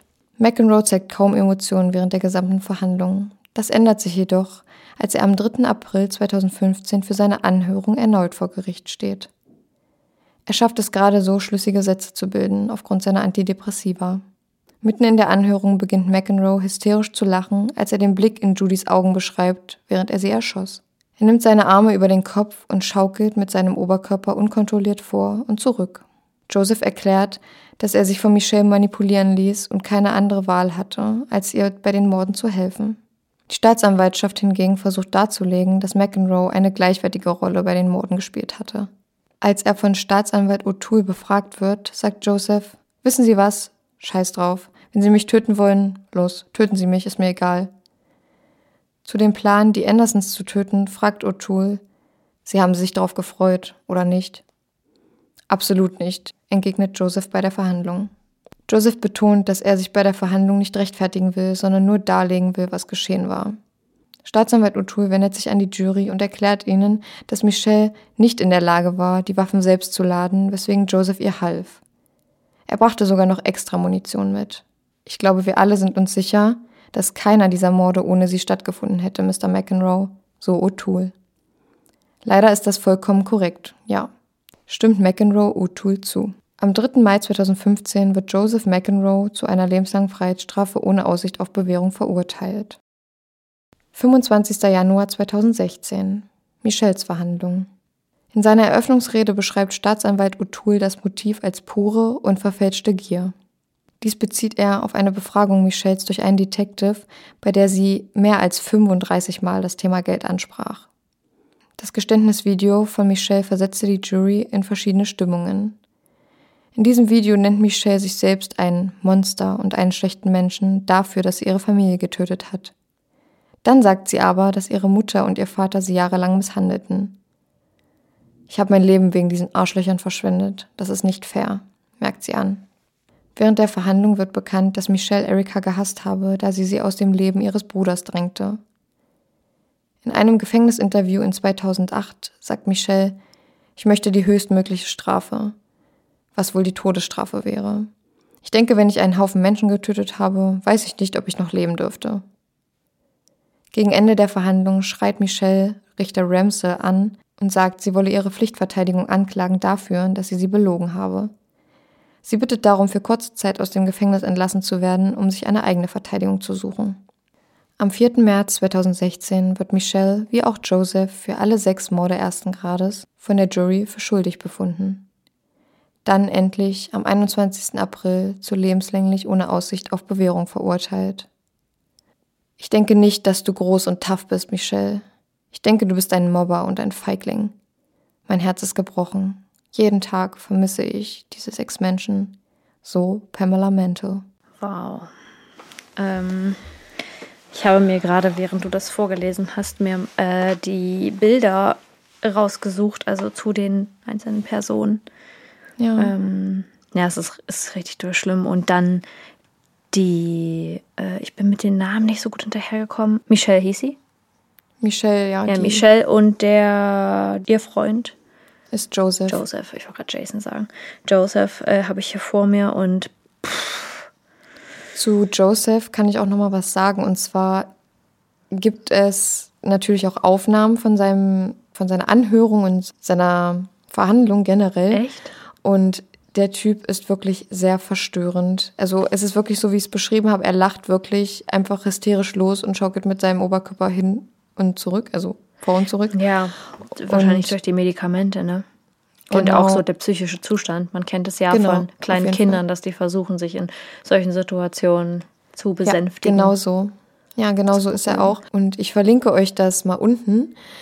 Und da kann ich euch auch noch einen Link reinpacken zu Michelles Verhandlung. Ich glaube, oder ihre Anhörung war das, glaube ich. Äh, Ich glaube, dazu hatte ich auch was gefunden. Das ging über eine Stunde. Also wenn ihr Wow. Lust habt, euch das Ja. anzugucken. Seins war, habe ich ein Video gesehen, was nur zusammengefasst wurde. Und ich finde aber dazu auch noch das richtige Video. Ja. Und ja, Äh, Sie sieht auch richtig fertig aus. Ja, ja. Also sie hat auf dem Foto, was ich jetzt hier habe, so ganz viele, mm, ja, das sind nicht mal richtig Picke, sondern es sieht aus, als wäre sie durchgedreht im Gefängnis ähm, Ja. und hätte sich einfach die ganze Zeit an der Haut gekratzt. Ja. Aber ja gut, es ist jetzt auch nicht das vorteilhafteste Licht wahrscheinlich da im Gerichtssaal. Aber ja, och Mann. Ja, und ich finde, also ihn haben sie ziemlich hergerichtet für die, für die Anhörung und für die Verhandlung generell. Ja. Weil er hatte nämlich ganz langes, zottliges Haar und einen ganz langen Bart. Ja, habe ich ja auch ein Bild gesehen, ja. Genau, und dann wurde er so ein bisschen, ja, seriöser gekleidet und hat einen seriösen Haarschnitt bekommen. Mein Freund hat gestern gesagt, er erinnert ihn optisch ein bisschen an Alan Harper. Auf Äh, diesem. Ja, stimmt. Ich habe auch gerade gesehen, dass es, also ich finde, zu deinem Fall gibt es unglaublich viele Bilder. Ja. Ähm, da habe ich gleich noch eine Frage, aber auch vom, vom Wohnzimmer und den, den, den Blutflecken der Tat. Ja. Und ja, wurde das in den Medien viel ausgeführt. Ich meine, gut, man musste jetzt nicht über die Medien den Fall lösen oder da irgendwelche Zeugen suchen, aber das sieht mir ja, ja also, schon so aus, als wäre das für die Zeit, in der es passiert ist, sehr krass in den Medien gewesen, sehr, sehr, ver, wie sagt man, vertreten. Ja, das war schon wirklich sehr in den Medien. Die meisten Informationen kamen aber wirklich von Joseph und Michelle selbst, hm. weil in ihrer Anhörung haben sie alles genau dargelegt, wie ich schon gesagt habe, ähm, wer wann wen getötet hat. Hm. Und alles von dem ganzen Tathergang des ganzen Tages war eigentlich nur von Michelle und Joseph wiedergegeben. Ja. Also da gab es ja keine anderen Zeugen. So verrückt, dass das aus finanziellen Gründen angeblich passiert ist. Stimmte das? Jetzt habe ich es ein bisschen, ich habe es ein bisschen vergessen oder was heißt vergessen, aber ich habe jetzt ehrlich gesagt, äh, da war ich an der Stelle nicht so äh, mit 110 Prozent in meinem Kopf da. Kann man beweisen, dass sie oder weiß man, dass Michelle missbraucht wurde? Nee, das wurde nicht bestätigt. Es gibt viele, die sich sicher sind, dass sie es nur als Ausrede ja. benutzt hat. Aber wir können wir können es ja selber nie wissen. Ja. Aber Geld und die psychische Belastung von ihr hat schon eine sehr große Rolle gespielt, wenn sie 35 Mal im Geständnis oder im Interview, im Gefängnisinterview ähm, Geld erwähnt. Ja, total. Und also für mich war das irgendwie auch so eine komische Begründung mit, der, also es gibt keine gute Begründung, haben wir ja schon mal gesagt dafür, aber 40.000 Euro, weil der Bruder kann einem das eh nicht zurückzahlen. So frage ich mich. Und, und das Geld war, wie ich gelesen habe, es war jetzt aber nur in einer Quelle und ich frage mich, ob das irgendwie wirklich rausgekommen ist oder so. Aber das Geld hat er ihr nur für ein Jahr geschuldet. Also sie hat ihm das vor einem Jahr geliehen und er konnte es bis dahin noch nicht zurückzahlen. Und dann hat sie gesagt, sie wird es eh niemals zurückbekommen. Aber für so eine große Summe ja. ist ein Jahr nicht viel. Ja, sie hat ihm ja nicht die Chance gegeben. Ich frage mich, ja. also ich denke, dass das schon was mit einem, also dass das schon etwas mit einem psychisch angeknacksten Zustand zu tun hat. Ja. Weil ich selten gehört habe, dass jemand so sauer und böse auf jemanden ist, wenn er sein Geld nicht. Das ist eine große, große Summe. Aber ja. diese Begründung so, das würde ich eh niemals zurückbekommen. Ich finde, das, das würde man so nicht begründen und man würde erst recht niemanden umbringen. Also wenn, dann würde man wahrscheinlich den Kontakt zu demjenigen abbrechen, weil man, ja, ich meine, 40.000 Dollar, das ist eine, das ist eine Summe, die hast du selbst nicht einfach auf der Kante. Ich frage mich gerade, ja. wo sie das Geld her hatte ob sie einen Kredit ja. aufgenommen hat ähm, für ihn, weil er das vielleicht nicht konnte. Aber, Dazu gab es auch keine Informationen. Ja, was ich so schlimm finde, beziehungsweise am Ende noch schön fand, es zu hören, ist, dass ihre Mutter, also Michelles, nee, Michelles Mutter, war das nicht? Erikas Mutter. Erikas Mutter. Von Scotts ähm, Frau, also Scotts Schwiegermutter. Quasi. Ja, genau, ja, okay, ja. Ich hatte nämlich am Anfang erst gedacht, die sind Schwestern, aber das ist ja Bruder und Schwester. Nee, nee. Ja. Ähm, ja, die Pamela, heißt sie so? Mhm, genau. Ja, ähm, dass sie nochmal gesagt hat, dass sie die Familie vermisst, weil die beiden bringen diese Familie um mit Eltern und hinterlassen niemanden, in dem Fall jetzt schon, aber wenn die anderen beiden nicht gewesen wären, ähm, die Eltern von der Erika, hätten die niemanden hinterlassen, der an die, an die Menschen denkt und glaubt und, und mhm. sie in Gedanken behält, weil irgendwie stirbt man ja erst so richtig, wenn der Gedanke an dich verloren ist und, ja. und nicht mehr über dich geredet wird und wie du so warst und Fotos von dir gezeigt werden und die hat ja direkt die Menschen mit ausgelöscht, die das tun würden. In beiden ja. Fällen. Ob jetzt mhm. Großeltern über Kinder oder Kinder über Großeltern oder Enkelkinder über ihre eigenen mhm. Eltern. Niemand mehr. Und haben einfach allen sechs das Leben genommen. Ähm, und da fand ich es irgendwie schön, das von der Pamela zu hören, dass sie an die, äh, an die sechs noch glaubt und denkt und ja. weiterhin über sie reden wird, um sie ja irgendwie in der Gegenwart zu halten. Hm. Ja, das stimmt. Ja, also Michelle und Joseph haben da halt einfach eine ganze Familie ausgelöscht, ne? Und äh, das nicht nur die kleine Familie rund um Scott, was schon schlimm genug wäre, sondern auch noch ihre eigenen Eltern, ne? Und ja, ich weiß jetzt nicht, inwiefern, oder man spekuliert ja immer noch, oder man munkelt immer noch, inwiefern Joseph wirklich Mitdrahtzieher dafür war. Aber ich denke, dass du schon auch eine gewisse Verantwortung oder dass er auch eine gewisse Verantwortung dafür trägt. Man kann ihm die Schuld ja nicht absprechen durch seine psychische Krankheit. Vielleicht kann man die Schuld vermindern, je nachdem, wie schwer seine psychische, psychische Krankheit ist und der Grad. Aber ja, es ist irgendwie schwierig zu beurteilen. Wie du mhm. gesagt hast, er hätte theoretischerweise derjenige sein können, der das Ganze aufhält, aber ja. durch seine psychische Krankheit hatte er wahrscheinlich nicht die Reflexion über die Tat und was danach passiert oder vielleicht, und vielleicht schon, auch aber nicht die Stärke ja, dazu. Und aber es ist ja, es ist ganz so schlimm, wenn zwei psychisch kranke Menschen zusammenkommen, die sich keine Hilfe suchen und die nicht verstehen, dass sie Hilfe brauchen. Die haben keine weiteren Geschwister gehabt, die der, der Mann von Erika und Scott hieß der, ne? Genau, Scott. Scott und Michelle.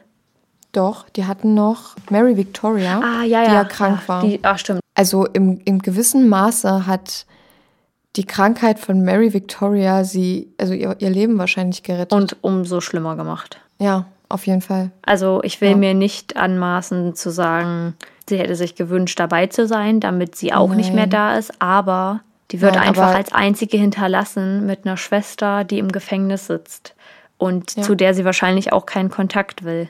Ihr eigenes Leben konnte halt bewahrt werden, dadurch, dass sie krank war und das ist so schlimm, wie es ist, wenigstens ein kleiner Lichtblick ja, es ist ein ähm, schwieriges Thema. Es ist ja auch einfach in dem Podcast nicht so einfach.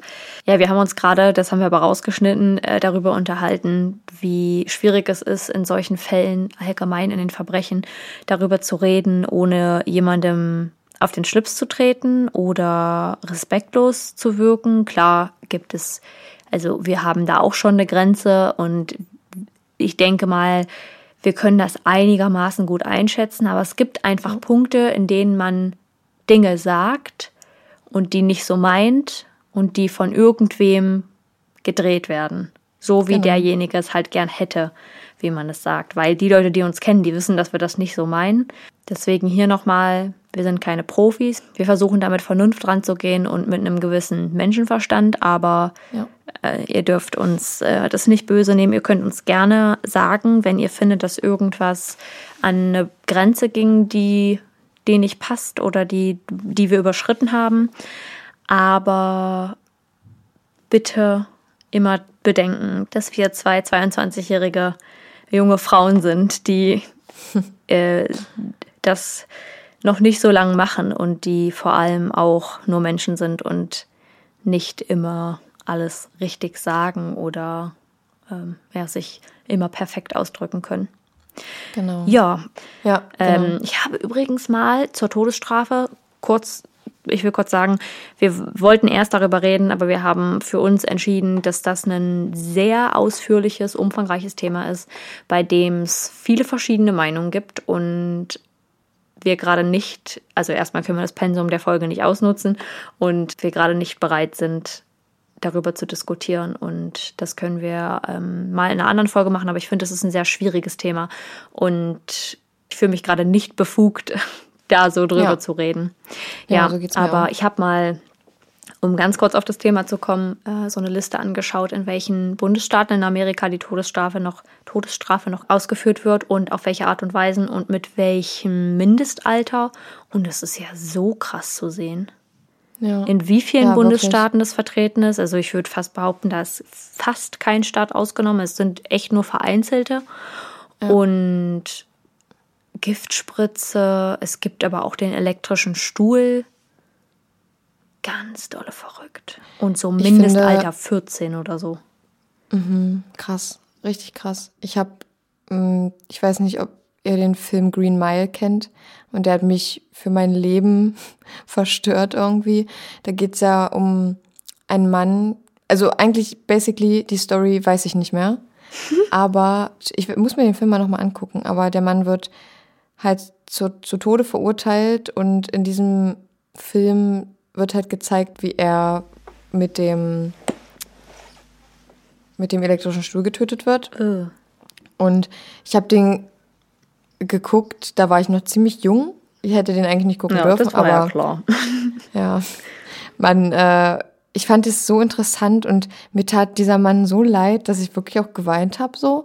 Aber ich glaube, dass, weil als Kind realisiert, also nicht Kind, so krass jung war ich jetzt auch nicht mehr, aber als sehr, sehr junger Mensch realisierst du noch nicht so, dass es ein Film ist vielleicht. Und das ist ja auch die, die Realität in vielen Bundesstaaten der Ja. USA. Und ich fand das einfach so krass zu sehen. Dies, also wer von euch den Film Green Mile oder The Green Mile kennt, Green Mile. ja, Green Mile kennt, der weiß, was ich meine. Und der Film, den fand ich ziemlich, ziemlich, ja, der hat ziemlich dolle meine, mich sensibilisiert für das Thema irgendwie. Hm. Und, ja, ist so ein einschneidendes Erlebnis, wenn man das so früh sieht.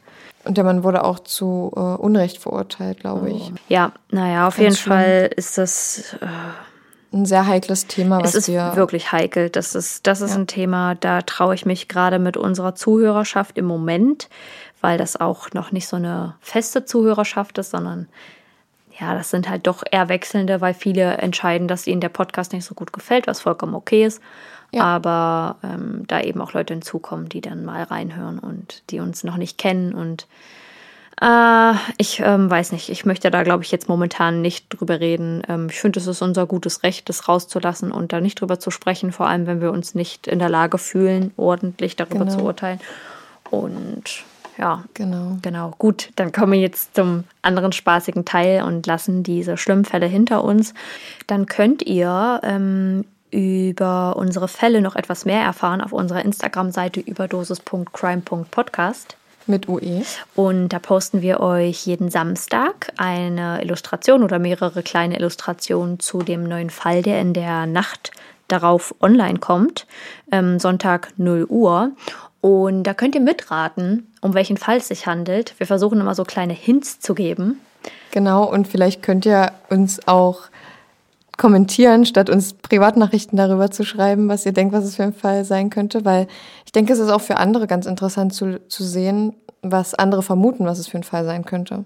Und wenn ihr schon einen Verdacht habt und dann lest, dass jemand anderes den gleichen Verdacht hatte, dann kann man sich ein bisschen unterstützen. Ähm, ich glaube, das ist ganz witzig, wenn ihr da zusammen irgendwie ratet und wir natürlich auch darauf antworten. Also wir versuchen da mit euch zu kommunizieren und ähm, ja, finden das sehr unterhaltsam und spannend. Und dann kommt sonntags immer der erste Post zu dem Fall und an dem Nachmittag. Also Sonntag 0 Uhr direkt? Genau, und an dem Nachmittag folgt dann auch der zweite. Und da habt ihr dann meistens noch ein paar Bilder und Informationen zu dem Fall. Und genau. Äh, dann würden wir zu unseren Favoriten gelangen. Ja, Ich habe übrigens, Leute, ich habe ja äh, vor zwei Wochen oder so, sollte ich ja schon meine Tipps und Tricks zum Entspannen posten. Das ist jetzt, fällt mir jetzt gerade eben ein, weil äh, das ja jetzt gerade bei mir ansteht. Und ich habe mir, heute ist Montag, wir nehmen an einem Montag auf, am 7. Dezember, und ich habe mir gestern am Nikolaus ähm, ein bisschen freigenommen und habe ein bisschen die Dinge gemacht, auf die ich Lust hatte. Ähm, für, alle, die, für alle die, die es nicht wissen, ich bin selbstständig und kann mir natürlich meine Zeit selbst einteilen. Das führt aber auch oft dazu, dass ich mehr arbeite als Freizeit habe. Und ähm, mein Hobby ist mein Beruf. Deswegen ja, habe ich da nicht so oft das Bedürfnis, ähm, das auszuleben, aber oder ja auszuführen und mich da ein bisschen ähm, auszuprobieren. Aber ich habe gestern ein bisschen gelesen. Das passiert nicht so oft, weil ich einfach die Zeit nicht habe, abends ins Bett falle und dann echt tot bin. Aber ich habe mich mit meiner Schwester hingesetzt und wir haben mit Aquarellfarben gemalt und es war ganz doll entspannt. Und ich habe mir Trockenton gekauft, mit dem ich gerade ähm, Ah, stimmt, ein paar Sachen, erzählt. ja, ein paar Sachen ausprobiere. Und da kommen wir auch gleich zu meinem Favoriten. Denn mein Favorit ist das Gesellschaftsspiel bzw. Kartenspiel Doodly Doo. und gar nicht. Ähm, es ist ganz, ganz simpel, aber es macht so viel Spaß. Ich habe mir nämlich für den Adventskalender meines Freundes überlegt, äh, also wir haben uns gegenseitig oder wir haben zusammen einen Adventskalender gemacht ähm, und jeder hat jedes zweite Türchen befüllt und gestern in der 6 war dieses Kartenspiel drin. Und ich hatte mir bei Spiel des Jahres nämlich nach hatte mich da nach ein paar Spielen umgeschaut und informiert, weil ich Gesellschaftsspiele lieb, aber ich mag das nicht so gerne neue Spiele zu lernen und habe gern so simple Sachen, die aber, die man noch so nicht kennt, so, die jetzt noch nicht allzu bekannt sind oder so vom Prinzip her. Also man muss einfach schnell reagieren und äh, ich bringe das auf jeden Fall mal mit, wenn wir zu, nach Corona irgendwann mal wieder zusammen chillen sollten. Ja. Ähm, und es ist so witzig. Es ist so witzig. Also, Leute, guckt euch da gerne mal. Es gibt, äh, glaube ich, bei Spiel des Jahres auch Trailer dazu. Ich kann die Seite nur empfehlen, wenn man wirklich nach einem Gesellschaftsspiel sucht und die erklären das auch immer relativ fix in ein, zwei Minuten, wie das Spiel geht. Und ja, da, also habe ich es entdeckt und finde es ziemlich, ziemlich cool. Ja, also für alle, die die es interessiert, Chenors Katze. Chenors Katze hat ja gerade, ich habe ja kurz den Podcast allein weitergeführt. Äh, Chenors Okay. Katze ähm, war gerade, glaube ich, im Hintergrund, aber wir lassen das einfach drin, wir wiederholen das jetzt hier nicht. Ja. Haley! War. Haley! Hör auf. Ja, genau. Auf jeden Fall könnt ihr das, ähm, wenn ihr noch kein Weihnachtsgeschenk habt oder Geschenk habt, euren Liebsten unter den Baum packen. Kostet auch nur 8 Euro oder so. Ja, dann ist ein günstiges Ja, ist ein Weihnachtsgeschenk. schön günstiges und es macht Laune. Und es ist ganz einfach, es ist ganz, ganz einfach erklärt. Also ich will es jetzt nicht erklären, weil ich bin ganz furchtbar im Erklären, aber es ist ein ganz simples Spiel, was, was, was man ganz schnell kann. Ja. Was ist denn dein Ja. Favorit? Mein Favorit ist mein neuer Teppich und den habe ich mir an Black Friday gekauft und der ist weiß mit, ja, Grauen. mit so grauen Strichen Muster, mit so einem braunen Blau, Gitter. mit so einem grauen Ich Muster. glaub, es ist so ein Gitter. so ein Ja. Gitter, genau. Und ich fand den voll schön und deswegen dachte ich mir, ich bestelle den mal. Und ich muss echt sagen, unser Wohnzimmer sieht viel, viel wohnlicher und gemütlicher aus da- dadurch. ist oft so. Ähm, Teppich macht einfach den, den Raum nicht von der Temperatur her wärmer, sondern vom Feeling. Ja, genau, ja, auf jeden Fall. Und ja, mich hatte, also ich, mir hat es vorher nicht so gefehlt, aber wenn ich mir jetzt denke, wenn der jetzt weg wäre, dann würde ich mir denken, irgendwie, ja, auf jeden Bewohnter. Fall. Und ja, und ich habe den bei Amazon bestellt. Ich packe euch mal ein Foto rein, falls jemand sich auch für den interessiert, Also- dann kann ich euch ja persönlichen Link schicken. In unsere Story packt Chenor den. Wir haben nämlich jede Woche, Mittwoch und Freitags. Ich muss aber dazu sagen, ich vergesse freitags meinen Favoriten immer. Und Chenor muss mich da ungefähr viermal dran erinnern, bis ich den dann vielleicht am Montagmorgen hochlade. Habe ich immer noch nicht gemacht. Lul. Vielleicht. wir haben so Dienst. Ach nee, wir haben immer noch. Ja, jetzt, jetzt übertreibt man nicht. Und auf jeden Fall posten wir euch da in der Story dann immer unsere Favoriten der vergangenen Woche oder der vorherigen Woche. Da könnt ihr dann mal gucken, euch ein bisschen Inspo holen. Ist einfach nur, weil wir es mögen, unsere Meinung zu teilen und euch ein bisschen zu belabern. Genau. Da habe ich nämlich auch schon Ja, Fragen bekommen, warum wir das machen. Ist einfach nur damit Echt? ihr, ja. Unser Tonmann hat gefragt, warum wir, macht ihr das mit den Favoriten am Ende einfach nur so? Also es interessiert mich jetzt einfach nur, wie, also, und habe ich gesagt, ja, weil wir das, ähm, die Folgen nicht so düster enden lassen wollen. Genau, genau, das ist ja auch, ähm, ist auch wirklich so. Und ja, ich habe den, also eigentlich war der Black Friday Sale auf den Teppich nicht so krass. Der hat nämlich 39 Euro original gekostet und ich habe ihn für 35 Euro Wow. ähm, dann gekauft, ja. Und der ist wirklich ziemlich günstig dafür, dass er ist echt groß. eigentlich richtig gut ist. Ja, der ist, ähm, ich glaube, boah, ich glaube, also 1,20 auf jeden Fall mal 70, wie kam der denn ich, oder so. angeliefert? In so einer großen Rolle? Ja. Aber so groß ist der jetzt auch nicht. Also ihr müsst jetzt nicht denken, der ist wirklich riesig oder so. Aber was mich am Anfang gestört hat an dem ist, dass der so einen extremen Teppichgeruch hat. Das hast du bei hochwertigen Teppichen nicht so. Also schon einen leichten Teppichgeruch hast du immer. Und ich muss auch dazu sagen, meine Katze hat die ersten Tage einfach so krass nach dem Teppich gerochen, weil die da immer drauf liegt jetzt. Ich kann euch auch mal ein Video posten, wie meine Katze den Teppich liebt. Ja. Ähm, ich habe schon gedacht, da ist Katzenminze drin, weil die wirklich da, die Also das eine. Video, als die sich da so Ja. richtig drin gesuhlt hat. Ja. Richtig witzig. ja, und das war wirklich richtig witzig. Und ja, das hat halt die erste Zeit so ein bisschen gestört. Und dann hat mich auch gestört, dass der sich nicht so richtig flach gelegt Mhm. hat. So. Aber das war nach boah, drei, vier Tagen war der Geruch weg und, also nicht komplett, aber so nur Ja. ein bisschen noch. Und jetzt ist er komplett weg. Und jetzt jetzt bestimmt- liegt er auch komplett flach auf dem Boden. Du bist jetzt bestimmt richtig verdampft mit chemischen, mit chemischen Dämpfen. Ah, es wird bei Bestimmt, das- aber ich lüfte ja einmal. Ja, es wird bei Ikea auch nicht anders sein. Werbung Nee. übrigens hier. Äh, ich habe äh, Genau. nämlich, wir haben auch überall Teppich. Selbst, äh, selbst in der Küche. Ja, ich habe in der, in der Küche tatsächlich einen Außenteppich, einen Outdoor-Teppich, weil ich habe auch auf meiner Terrasse, wir haben so einen kleinen Garten hinten an unserer Wohnung und da habe ich auch einen Außenteppich und denselben habe ich drin und ich habe mir extra so einen für einen für draußen geholt, weil der ist Ich wollte abwischbar. gerade sagen, den kann man besser abwischen, ne? Bei dem man was genau, abwischen und genau, wenn ich jetzt irgendwie die Tomatensoße oder so äh, fallen lasse. Das Einzige, was ich kochen kann. Nein, Spaß. Boah, Nee, das stimmt nicht. ich bin hier richtig böse. Nee, alles gut. Also ich finde, ähm, also nochmal zu meinem Teppich. Ich finde, der passt auch wirklich richtig gut rein. Habe ich erst so gedacht, so, hm. Äh, aber der ist halt weiß und grau und unsere Couch ist auch grau und unser Tisch ist auch grau. Also verstehe nicht, Alles warum grau. ich eigentlich gedacht habe, dass er vielleicht nicht reinpasst. Bei uns ist es grau-Feeling. Steril. nee, aber ja. Ja. Nee, Ähm, geht eigentlich. Ähm, wir haben gestern so äh, Pudding, ich weiß nicht, ob das eine Plunder ist, nee, Puddingtaschen mit Blätterteig gemacht. Mega geil. Ich habe noch nie so cremigen Vanillepudding gerührt. Ich weiß auch nicht, was ich da gemacht habe, aber es hat, also der war wirklich, der war so samtig. Und dann habe ich den so Blätterteig, also der war, habe ich doch erzählt, dass ich das mache. Ich poste euch ein kleines Foto in die Story. Mir fällt auch gerade auf, ich habe auch noch so, so eine Sch- Zimtschnecke vom Bäcker Mm. mir geholt. Die habe ich auch noch. Ja, das Aber ich darf jetzt nicht mehr so viel essen heute, weil ich habe morgen eine Operation. Zu, ja, Zenor wollte ich gerade sagen. Zenor hat morgen eine Weisheitszahn-Operation. Ja, Bist du schon aufgeregt? richtig Bock. Ähm, ja, absolut irgendwie schon. Also eher nicht so vor dem Eingriff, weil ja, geht eigentlich, aber ich habe ich bin jetzt auch nicht so ein schmerzempfindlicher Mensch, ne, aber ich weiß nicht, wenn ich so dolle angeschwollen bin, wie es mir so geht, deswegen habe ich werde ich heute ein bisschen was vorkochen. Ja. Habe mir ein paar ein bisschen Babybrei und sowas geholt.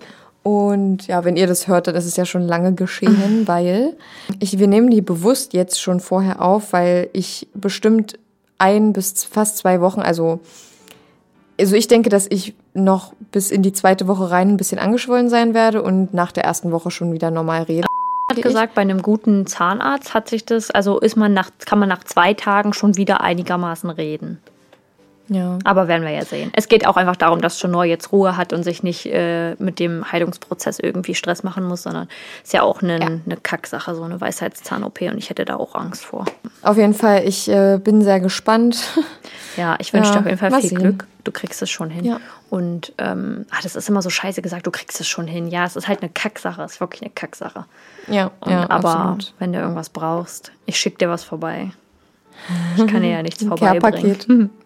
Aber Ja, wir wollten noch kurz über Weihnachten reden. Ja. Und zwar, wie sieht denn dieses Jahr Weihnachten bei dir aus, Saskia? ähm, ja, es ist ja aufgrund der Corona-Situation ein bisschen Mhm. schwierig. Ähm, normalerweise ist es bei uns so, dass wir, also früher sind wir noch in die Kirche gegangen und Mhm. danach dann zu meiner Oma gefahren in die Wohnung. Die wohnt aber mittlerweile im Pflegeheim und ähm, wir holen sie auch immer raus an Weihnachten, aber äh, ja, das ist dieses Jahr nicht möglich. Also das würden wir uns auch nicht verzeihen, wenn wir ihr irgendwie Corona geben und mitgeben vor allem. Ja. Und deswegen wird das vielleicht dieses Jahr nicht passieren. Und das finde ich ganz doll traurig, daran zu denken, dass sie dann alleine im Pflegeheim ist.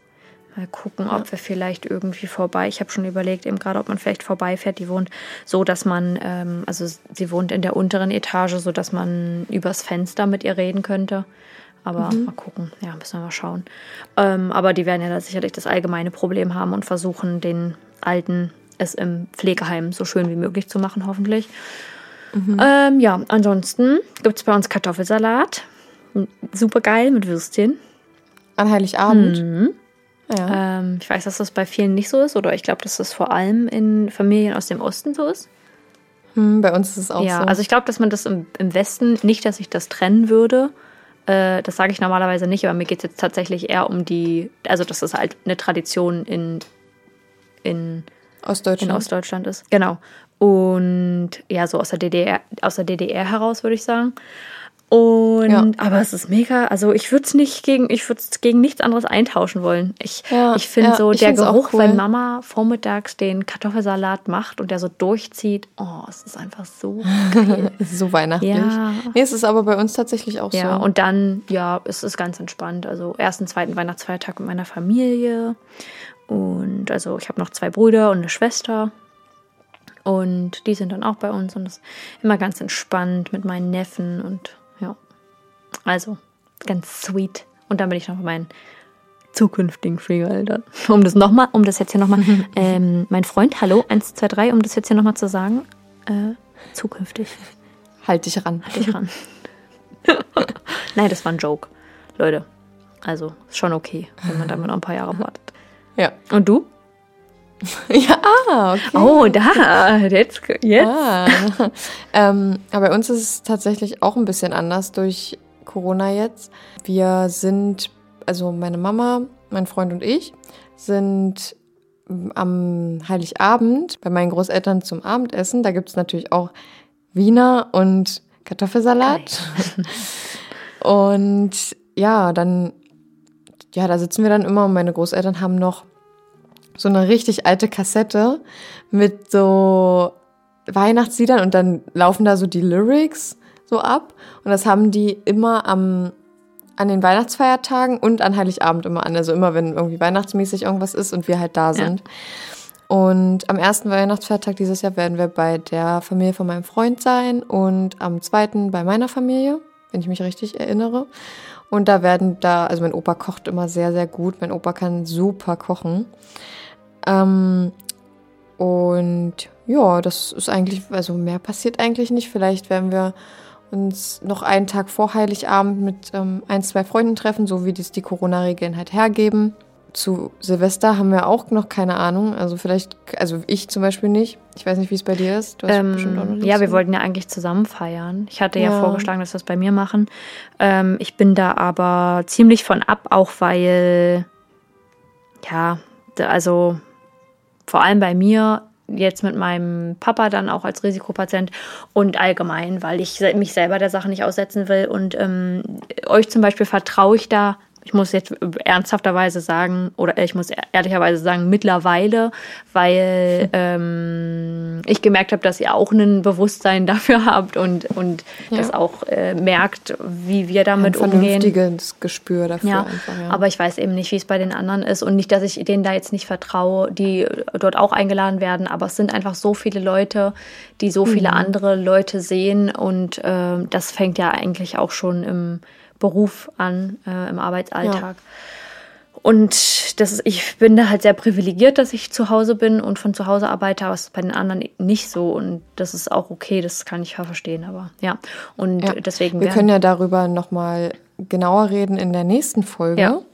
Das wird ja unsere Silvesterfolge. Da planen wir auch nochmal eine Doppelfolge Ist zu das machen. vor ich denke, das kriegen wir hin. Naja, auf jeden Fall. Ich feiere mit meiner Familie. So. In beiden Fällen sehr wahrscheinlich. Ähm, Ja. Ganz entspannt. Ich bin auch nicht so der Silvester-Typ, deswegen. Hm, naja. Können wir beim nächsten Mal nochmal drüber, noch mal drüber reden. Ja, genau. Aber ja, ansonsten, ich finde es ganz, ganz doll traurig, dass man nicht so viel mit der Familie machen kann. Also ich glaube, wir schränken uns da nicht so doll ein, weil wir nicht so eine große Familie sind. Also wir sind schon ein paar Leute, aber es funktioniert meiner Meinung nach. Es, wird, es kommt hin. Also wir, mein, ich weiß, dass meine Eltern sich da auch dran halten ähm, und versuchen es so zurechtzubiegen, dass es klappt. Ähm, ich werde auch bei meinem Freund bei der Familie zu Besuch sein, aber da ist es auch ganz, ganz einfach gehalten. Und ich freue mich aber drauf. Ich habe schon ein ganz tolles Weihnachtsgeschenk für meinen Freund. Da freue Ja. ich mich auch ganz doll drauf, dem das zu geben. Ähm, ich finde, ich find, schenken ist viel besser als beschenkt werden. ja, find viel, viel auch, besser. Ich, auch. ich liebe es zu verschenken.